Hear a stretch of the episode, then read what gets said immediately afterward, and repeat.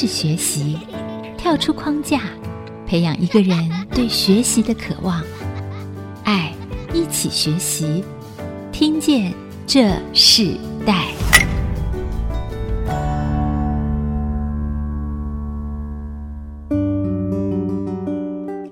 这里是爱惜之音逐客广播 FM 九七点五，听见这世代的节目。各位听众朋友，大家好，我是主持人郭兰玉。今天在听见这世代的节目里头，我们跟大家分享的世代学习关键字就是打造梦想三代房哦。我们知道每个人心目中都有一个梦想家园的这个想象，有些人是喜欢想要住在一个有花园的房子里，有些人喜欢住在公寓，住在电梯大楼，那有些人喜欢自地自建，也有人想要全家大小三代同。同堂住在一起。我们今天特别邀请到来宾很特别，一位是资深的设计师廖敏君，他在竹科大新竹地区拥有丰富的经验哦。他活用板材材料空间规划，为居家空间打造出专属的生活情调。他最近刚完成了一个在台南的房子，这个台南的这个房子是一个三代宅。那这个来宾就是今天从台南学甲来的邱慈慧，慈慧姐，她自己本身是敏君的业主，因为。慈慧姐有一个梦想，她希望未来的日子里头可以一家三代都住在一起，所以特别请敏君去到台南来打造这一个梦想三代宅。那我们今天特别邀请到两位来跟我们一起分享，在四代学习的过程里头，透过一个案子，将室内设计师和屋主一起结合在一起，一个不同的年龄，可是他们却在这个过程中里头完成一个梦想中的家园。先请我们的敏君跟我们的听众朋友问声好，也请慈惠姐来跟我们听众朋友问好。各位听众大家好，我是水色室内设计师廖敏君。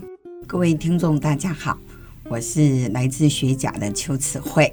我们刚刚提到，就是说，一个是室内设计师。一个是想要打造梦想家园的这个屋主啊，你们两个一起完成了一个梦想三代宅。那我们先请敏君来跟我们听众朋友分享一下，你自己本身攻读的专业是什么？为什么当初会进入到室内设计的这个行业呢？呃，我本身其实不是本科系的，前一份工作是那个绘图工程师。是在那种画水电更改的部分，刻变图。那那时候同事是说：“哎呀，敏君，你不要再继续做这一行了，你应该去做设计师，对未来比较好。”然后于是我就开始找设计师的工作，然后就才进入到这一行。我发现这一行，嗯，其实还蛮特别的。才发现哦，原来自己对这一行这么有的兴趣。绘图工程师和室内设计师，它的差别在哪里？绘图工程师的话，就主要是说建商。有需要刻变的图，变更的部分，我只是修改它的图。譬如说是水电部分、给水部分、电路部分，就比较简单。然后有时候修改完之后要去现场对，对，譬如说大楼他们放样水电图跟我图上的部分对不对，有没有符合？大概工作内容是这样，但是爬到顶楼还没盖完的房子，顶楼很热，然后爬上爬下其实也危险。啊，那时候也还年轻，想说以后怀孕的话，可能这份工作不适合了，所以想说啊，室内设计师至少室内居多，跑室内感觉比较安全一点，所以才进入到这一行。嗯，对。那从绘图工程师转到室内设计师，通常一般人在这个转业的过程中是容易的嘛？就是这两个不同的工作内容。他们是容易衔接的吗？呃，衔接的部分，水电部分可以衔接得到，至少对，譬如说现场的施工这些插座电路，多少有些了解。美感部分就是需要慢慢的去多看这个部分，然后还有一些木工啊，就是跟建筑的东西不同，有些东西就要开始从头学，还是会有多少不太一样。所以后来你进入到这个室内设计这个行业，现在的工作就是你第一份工作吗？还是你经过了一些过程？哦，这份不是，因为我前一份工作就是水电工程师，我在那边也做了大概两年，那其他的时间都是打工居多。打工的时间其实也还蛮长的，可能就是文具啊、饮料店那种性质。对哦，所以你不同的行业都做过，对不对？对对，还有餐厅这样。对，所以你当刚你提到说，其实你是绘图工程师，你想转业到室内设计师，这个过程有经过什么样的磨练吗？描述一下，然后你真正进入到室内设计师，那时候就开始投履历，然后就很碰巧，刚好总监找到我。然后那时候开始，我其实白天还在另一间公司上班，我晚上就就是像打工性质，晚上来学，跟总监一起学，然后学了一阵子之后，开始转正职，才开始在这一行，然后跟着总监一起跑。所以其实你后来转业到室内设计师的工作，直接就是现在你所在的水色室内设计了。对，没错。哇，那你进来的时候，你有面对什么样的挑战？你觉得从真正做了一个室内设计师，最大的训练和挑战是什么？一开始因为许多东西没有见过，也不太懂，或是说一些你在装潢的时候的流程，所以那时候不太懂，压力会比较大一点。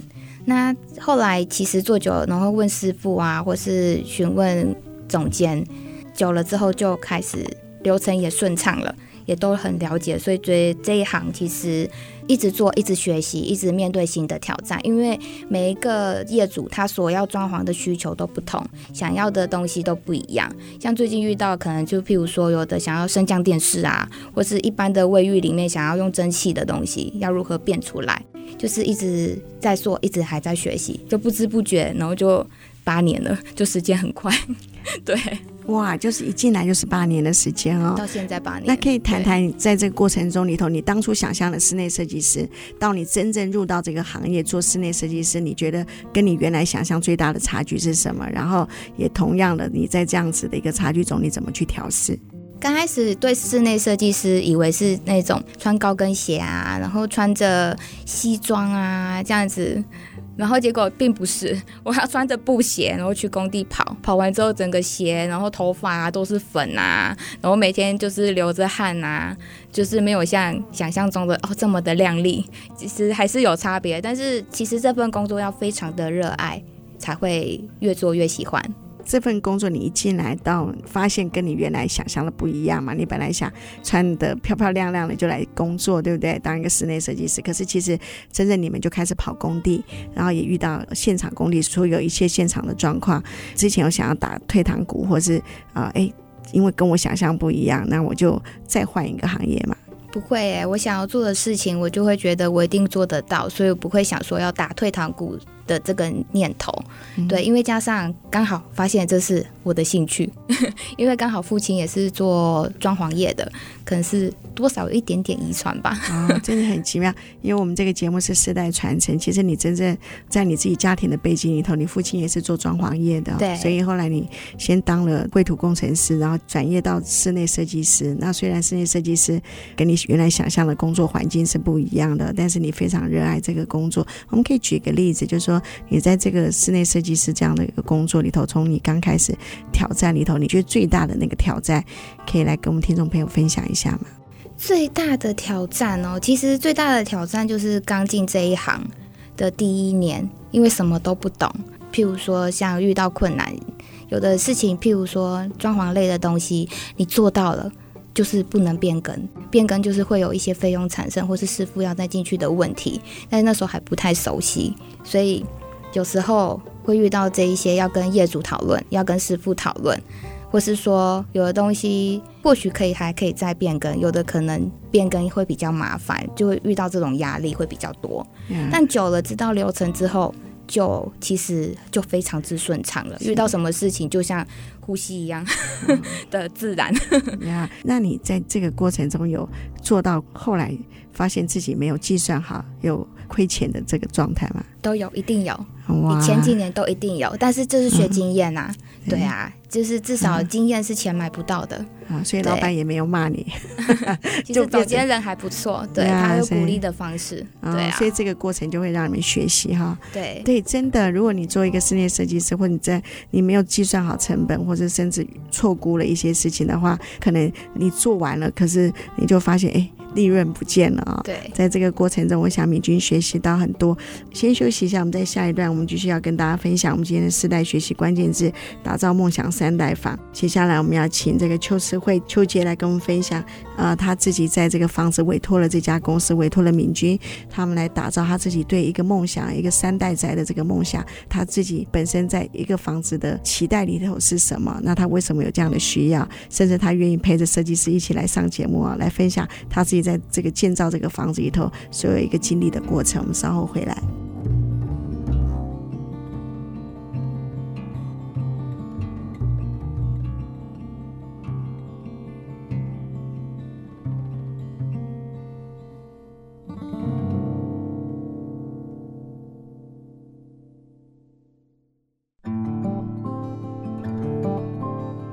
欢迎回到《听见这时代》，我是主持人郭兰玉。今天在《听见这时代》节目里头，我们跟大家分享的主题是打造梦想三代房哦。那我们今天特别邀请到来宾是新时代的设计师廖敏君，还有这个梦想屋主邱慈慧。慈慧姐本身你们自己家族是做什么的？在台南，我们是不是先跟听众朋友让他们了解一下你自己所在的地方和你们自己家族的一个事业？我先生是从事养鱼的行业，现在也是一直是。那我嫁过去，我就没有再上班了，就是一直都是个家庭主妇，应该说家管。我觉得家管这一个职衔，我非常的喜欢，它是一个非常值得骄傲的一个职务。先生本身应该是说家族本身就是做养鱼的渔翁嘛，对。那我知道，其实你们家族所做的这个养殖业是做得很好啊。听说你的孩子非常年轻，本来做旅游业，最近也回到了家族来继承这个事业。我相信这个在你们家族里头会有一段非常奇妙的传承的故事哦。可是，在这样子一个过程中，你为什么会想要在一块土地上自立自建？做一个你想要做的一个房子，就说当初你们在做这个自立自建的时候，你有什么样的期待吗？你有什么样的目标？哦，是这样子的，因为我们房子是建在余温里面的，那我们一直住在里面。那那个要到三餐或者是要买食材，我们都必须要到市镇上面去。一直住在余温里面，我们是 OK 的啦。之所以为什么想要到外面，因为我们本来就是要退休了。那孩子说他愿意回来接这个行业，那我们想到就是说，我们还是老了，住在市区会比较方便。刚好因缘机会，人家帮我们介绍一块土地，我们也准备要说自己买地自己建。我说实在的，我不喜欢外面那个盖的那个成屋，因为。我真的不喜欢那种格局，而且那么小。刚好因缘机会，我们就可以买了一块地，然后自己盖。为什么要自己盖？因为我们本来是想说要旧的房子翻修，但是先生觉得说很麻烦，干脆重新盖一间屋子。是因为这样子，当初的梦想就是说，因为我三餐都要都要煮，因为我们住在那里面。出去买也都要花时间，所以都是需要自己煮。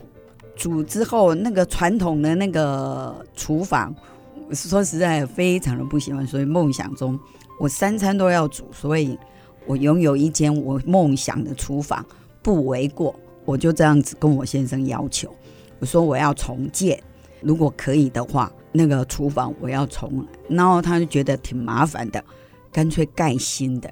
所以我们就刚好又买了地，然后孩子又要回来承接事业，所以我们就就说好，就开始盖一间新的房子，这样子、嗯、是，嗯，所以就委托了这个呃水色室内设计，然后哦没有，因为那个其实会找到他们，我们本来想说啊就盖一盖，然后里面我自己去买个家具或者什么来摆一摆，后来盖完了之后，我会发现说自己。怎么弄怎么弄，就觉得说，嘿，没有办法。正在那个烦恼的时候，刚好碰到我的侄儿，就是这个水色的老板，明君的总监嘛，就他的老板，刚好碰到他回来，他竟然愿意接，高兴的要命，所以他就派了这么一个设计师给我。他说，我们派了一个设计师，你一定会非常的喜欢。所以事实上也是是，嘿。所以其实那时候你想要自立自建这件事，你也真的建了，你也真的就先盖好了房子，然后发现、啊、找找那个就是水泥工啊，对、那个，嘿，对对对，本来室内设计是自己来的啦，后来发现自己不行，所以事实上还是要找设计师，真的。可是你找设计师的时候，你的房子已经建造好了，对。对，然后就发现只是初胚而已，初胚这样子，嗯嗯嗯，然后一个有房子的形式嘛，哈，对对对。可是你你就发现接下来就不知道该怎么办了，对对对。你你原来梦想中的那个想要一个很大的厨房，可能那个空间已经有了，但你不知道怎么。我没有办法，嘿，我没有办法。对，嗯，所以就发现哇，那梦想还是必须要很一些专业的人哈一起来协助做这样的事情。对，那在这样的过程中里头，你就突然遇到你的侄子，他自己也是做室内设计，对对对，也愿意做这样的事情。我觉得这块地对你来讲是一个很大的期待，因为就像你当初想在老的房子里头重新翻修，嗯、然后发你丈夫其实一口就告诉你说这是很困难的事情，很麻烦，那不如就买一块地 重新盖。你也没确实就在这样的一个过程中里头盖了。盖了一座建筑，可是你必须要让这个建筑开始有生命，开始有不一样的一个过程。所以后来这样子的规划里头，你当初就设定就是三代同堂的一个样子嘛？因为我那个嫁进去就是跟公公婆婆同住，因为他们都住在乡下，所以他们必须要跟我们住。我先生是长子嘛，也不是说刻意说什么三代同堂，因为一直都是这样子，他都是跟我们住嘛。对啊，除了厨房之外，你那时候有说这是三代嘛，就表示将来你的儿子回到了家也是要在这边结婚。对对对，这也是这也是他们的家，只是说那也是我们要养老的地方，所以我们的房子，我先生要求说他的房间还有我公公的房间都要在一楼。那后来你不管这个设计师跟你们的关系是多么紧密，可是他。确实就是一个室内设计的公司，那所以你第一次你怎么告诉他们你想要做什么样的房子？事实上，那个一开始是我自己就有这种构想了。我老人家我们养老嘛，所以我们的房间设计都是以无障碍空间为主，然后像地砖，我们也要求说要用防滑的，还有就是无障碍空间，然后方便我们。老人生活的那种生活机能为主，那二楼是给年轻人住的，是这样子。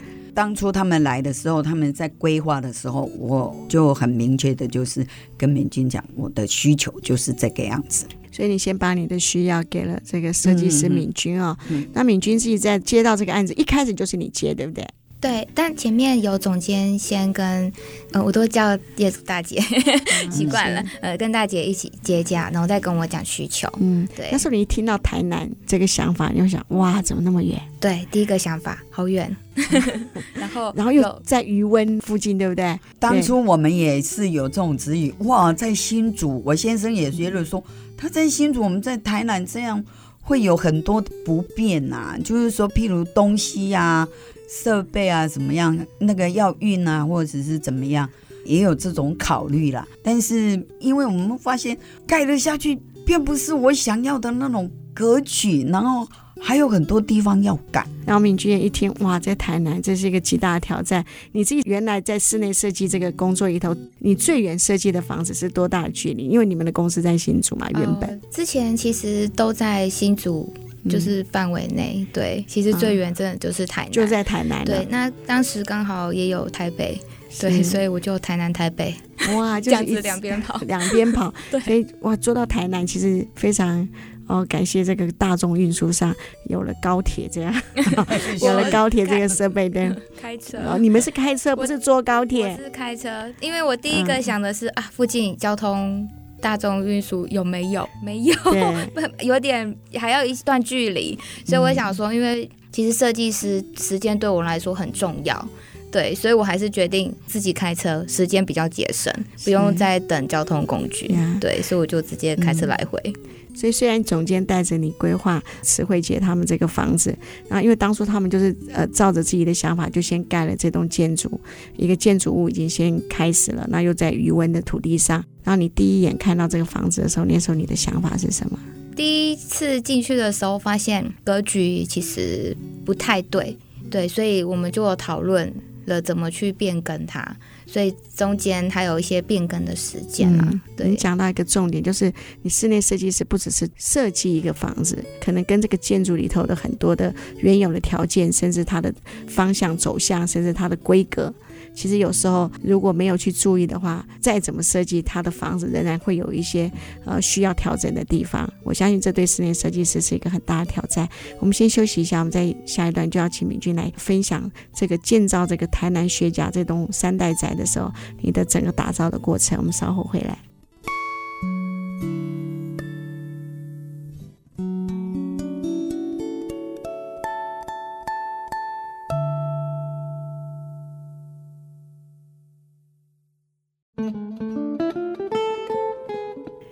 欢迎回到《听见这时代》，我是主持人郭兰玉。今天在《听见这时代》节目里头，我们邀请到的现场来宾，一位是新时代的设计师廖敏君，那另外就是他自己所负责的这个专案的这个梦想业主邱慈慧慈慧姐啊，来到我们的现场，跟我们分享打造梦想三代房这样子的一个过程。也在这个室内设计师和屋主本身里头，他们共创了一个梦想家园。在这个梦想家园里头，他们彼此学习的故事啊、哦。那我们这一段部分，我们先请敏君跟我们分享说，当初你一接到这个案子，哇，你想到这么远地方去做室内设计的案子，可是你一接到就是在台南，你也花了很长的时间南北这样子两地的奔跑。你那时候看到这个房子，它本来就是已经盖好了。第一个想法是什么？那你怎么去了解慈慧姐她期待这个房子里头所有的一切的完成的盼望和样式？像一般对业主，嗯、我们都会先问业主的需求，然后业主一定有他的想法。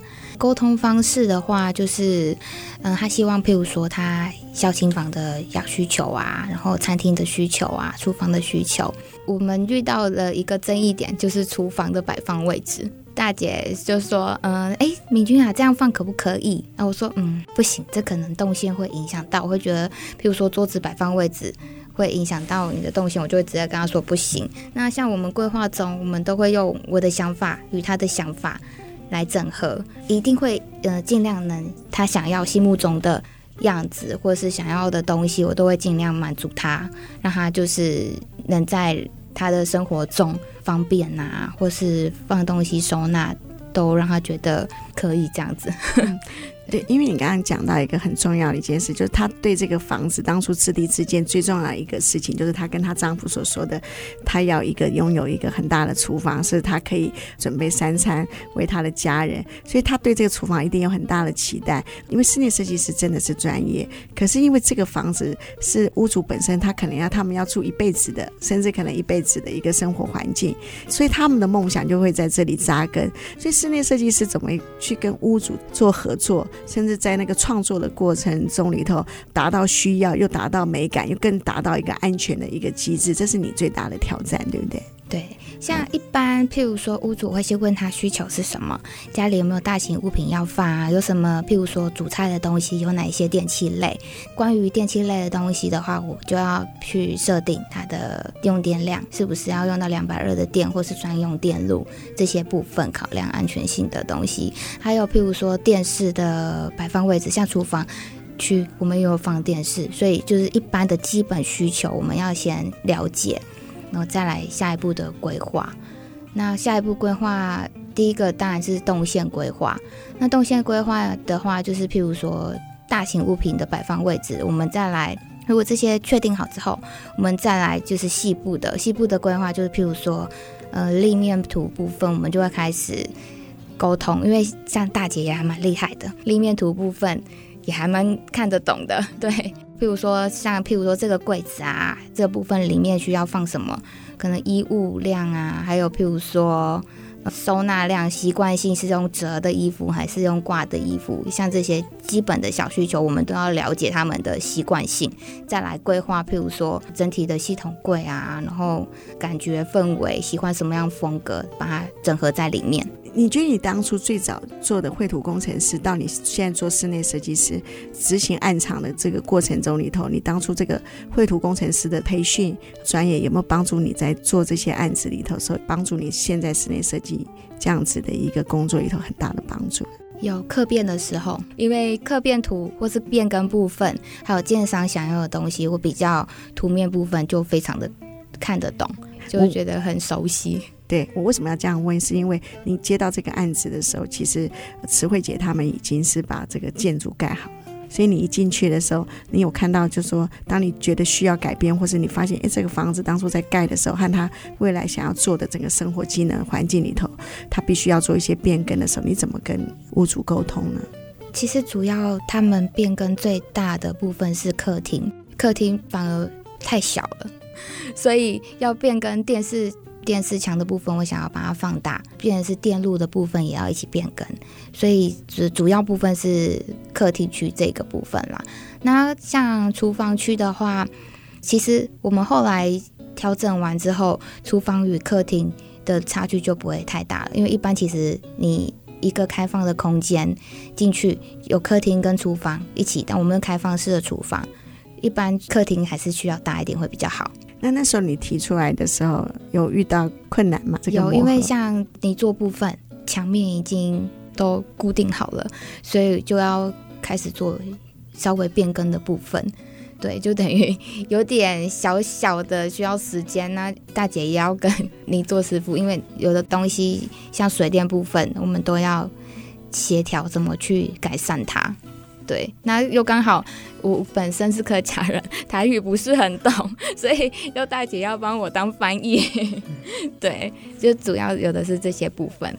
所以你开始你看到这个房子的时候，你那时候想你要给这个房子什么样一个设计主题呢？因为他们是养殖业的这个家族，其实，在台南他们的事业是非常根深蒂固的，所以可以一代接着一代传承的事业。然后他们又想要在这样一个三代同房的这样子的一个建筑里头共同生活，所以你当初在看到这个余温的这个一个环境的过程中里头，你那时候想啊，你想为这个房子给他。一个主题设计，你那时候是怎么去定位出来？一个主题设计的话，其实我觉得像木头啊，就是有那种芬多精的香味。那香味，我是想说有点大自然东西，把它规划在里面，我会觉得好像太现代或太自私，会多一点温暖的感觉。然后再来，我不想要太太多木头类的东西。我餐厅区，我把它天花板一些块木的东西用在。里面，那客厅区我就有点偏小小的微现代，然后把它整合起来。像这风格，其实我也觉得还蛮特别，不过用起来我还蛮喜欢的。对，嗯、是。然后所以那时候慈惠姐当那个敏君她定出这个主题的时候，你那时候想法是觉得，哎，这就跟你的梦想一样，还是你觉得其实你自己画可能会会画出你自己真正想要的呢？嗯，没有，因为我对于那种空间概念，事实上我们根本就没有，所以为什么那时候看一看，好像自己去找什么来摆设，反正不行了，所以才会要找设计师啊。只是说我只是把我想要的模样跟敏君讨论这样子。我觉得敏君他有说过，他说：“哎，大姐，为什么我说什么你都 OK？” 我跟他讨论的时候，最后我会跟他讲，他说：“不行，不行，不行。”这个不要不要不要，我最后还会觉得说好，我就尊重专业，因为我们对于那种空间，说实在的，那种空间感，我们嗯没有办法理解，还是没有办法，嘿，只是理想跟要做起来的，真的还有一段差距。嗯、那室内设计师跟你说不行的时候，你那时候当下你就说哦好这样吗？没有，我还问他说为什么不够。因为，然后他就会说：“我量起来这样子不够。”那我就我就觉得说，还是尊重专业了。嗯，嘿，有哪些部分你最坚持？觉得这个不管室内设计师怎么说，你有些要一定要维持住的，你是怎么？因为后来我发现，我坚持的好像没有人觉得 OK，真的。因为说，我后来我会发现说，呃，那个客厅，我在客厅，我不要看到那个锅碗瓢盆。还是有看到，所以我就自作主张的去买了一个屏风，然后还还说呵，我这样子 OK 吗？全部都说 Oh no，撤掉吧。嗯，是。后来我就不敢再自作主张了，还是遵照专业，请他们说、嗯、啊，那不然要怎么样？OK。现在这个这个房子盖好的这个房子的厨房，就是真实的呈现你原来想要的梦想吗？哎，说实在的啦。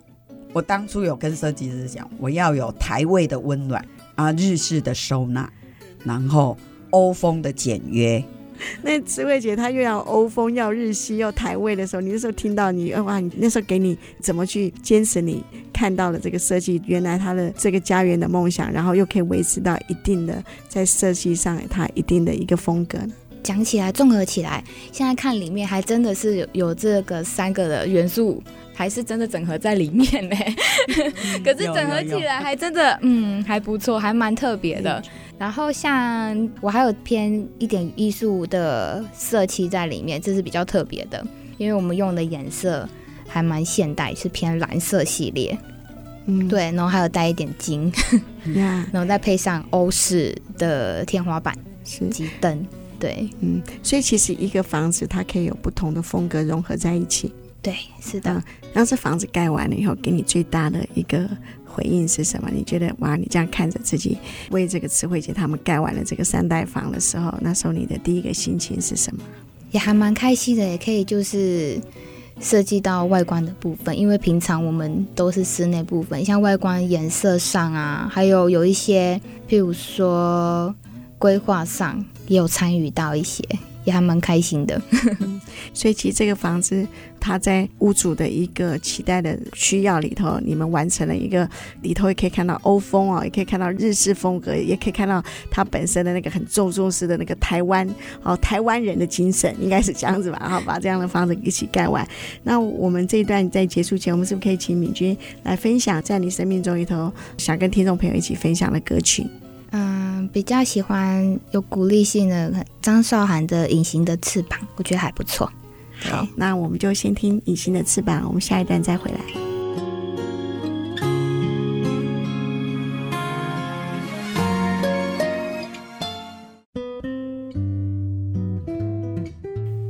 回到《听见这世代》，我是主持人郭兰玉。今天在《听见这世代》节目里头，我们跟大家分享的话题是打造梦想三代房哦。那我们知道，在世代学习的故事里头，不只是事业的传承，不只是家族的传承，甚至是老师带着学生一起完成很多的计划，不同的专业合在一起，甚至有些人他的专业是完成非常多人的梦想。我们今天的来宾就是一个新时代设计师廖敏君，他邀请了他的梦想屋主邱慈惠慈惠姐来到。我们现场来共同谈到他们这段日子里头一起完成的一个三代房。那这三代房是慈惠姐在她的生命过程中里头很重要的一个梦想房子。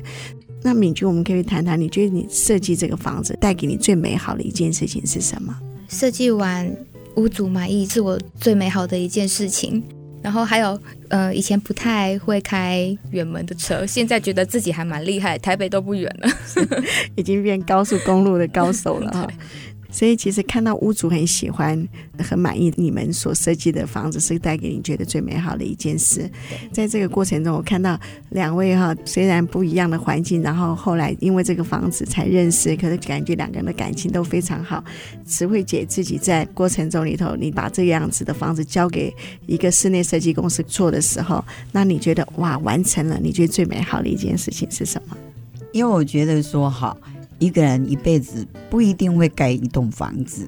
我当初的梦想就是盖一栋自己越住越喜欢的房子，盖一栋要住一辈子要住的房子。那我今天我做到了，是嘿，对。你们已经搬进去了吗？搬进去了，真的就有一个很大的厨房。对，尤其是就真的煮起来就真的心情非常的愉快。嗯，非常愉快哇！很，我想应该煮起来的菜也是非常的好吃啊，难怪儿子愿意回来接续你家族的事业。我就是想要拥有一间很棒的厨房，拥有一间充满幸福跟爱的厨房，煮出充满人间美味，让我的家人充满了幸福跟满满的爱。我我觉得这是很特别的，然后一个重新建造的一个梦想家园，而且是三代仔，全家都觉得很幸福哈，在这个房子里。那敏君，我们是不是可以，因为透过你打造了一个这个台南的梦想三代房的这个过程中，也请你跟听众朋友分享说，你去具备一个完善的房子，你觉得这个是屋主和室内设计师共同一个创作房子里头最重要的一个条件是什么？当然，一定就是要有温度，要有温暖，要有想象中，就是梦想中的感觉。其实我们在沟通中，我们也会希望，譬如说他的家人想象中是什么，不会单单对一个人想要什么，或是我觉得我的认知中，嗯、你的风格要什么，而强强的灌进去。所以当然是经过夫妻沟通啊，或是说小孩希望什么样的东西再整合进来。我觉得这是具备主要屋主喜欢，啊，设计师也可以把建议的元素在里面都整合起来，然后大家一起挑啊，一起选自己想要的东西，然后做起来之后就会很有成就感。当他们住进这个房子里的时候，你们也会知道他们住进房子的情形的时候，你会怎么跟他们分享，甚至给他们一些建议，说他们怎么去维持这个房子？当初你在做所有设计的，他们可能想要增加一些东西，或是改变一些东西的时候，他们会再请教你嘛？然后你怎么给他们建议呢？规划后啊，因为像譬如说，我们规划是开放式厨房，然后大姐会想说锅碗瓢盆不想要被看到，然后于是她又就是买了那个屏风，她有给我照给我看，可是真的不行，所以后来还是撤掉了。那像有的变更的部分，可能譬如说呃哪些地方需要增加扶手。因为安全性的问题，像这些都是小东西，所以其实也都还蛮简单的。住进去之后，也会想说有问题的地方也一定要跟我说，因为彼此都还是要沟通，还是以后还是长久还是要再联络的。对，所以嗯，我们的大概想法是这样。对，装修其实客户对我来说，久了都像朋友一样。那其实也还有像家人一样。其实大姐在我心目中，有时候把她当妈妈一样。因为有时候看工地很热，我说那流的汗，我说没关系，嗯，那个我我去就好，你不要一直跑。我就觉得流很多汗又这么热，然后就像自己妈妈一样会心疼。然后她也把我当女儿一样，又会买饮料给我们喝，真的是呃有点。那种家人朋友那种感觉，对 对，因为你不止帮他打造了一个三代房的这样子的一个房子，其实你也成为这个三代在房子很重要的一个好的朋友，也是甚至像家人的关系，对不对？对。那你这个室内设计师这样子过程里头，他有带给你生命什么样的改变吗？像规划这么多的房子啊，还有看了这么多的客户，真的觉得要买一间房子真的很不容易。那客户又可以把房子很完全的相信你，交给你，然后到结束完工的那种感动，就是看到客人满意这种成就感，然后再来久了相处久了也会变朋友，像家人。其实这是这种成就感，就是对我来说是最大的动力。这有改变你对人和人之间的一些关系的互动吗？会耶，像譬如说朋友啊，然后家里也要装修，还有譬如说自己也当妈妈了，当了妈妈，对于设计的理念也会开始讲究，所以其实一直在对于设计理念，还有客户群也都一直在慢慢的成长，慢慢的改观，或是设计的想法也都一直都不断的在变更。如果有听众朋友，如果他们想要。从事这个室内设计这样子的行业的时候，你会给这些年轻的设计师什么样的建议吗？这行业不错，但是重点要有热忱，要有兴趣，不然会做得很辛苦。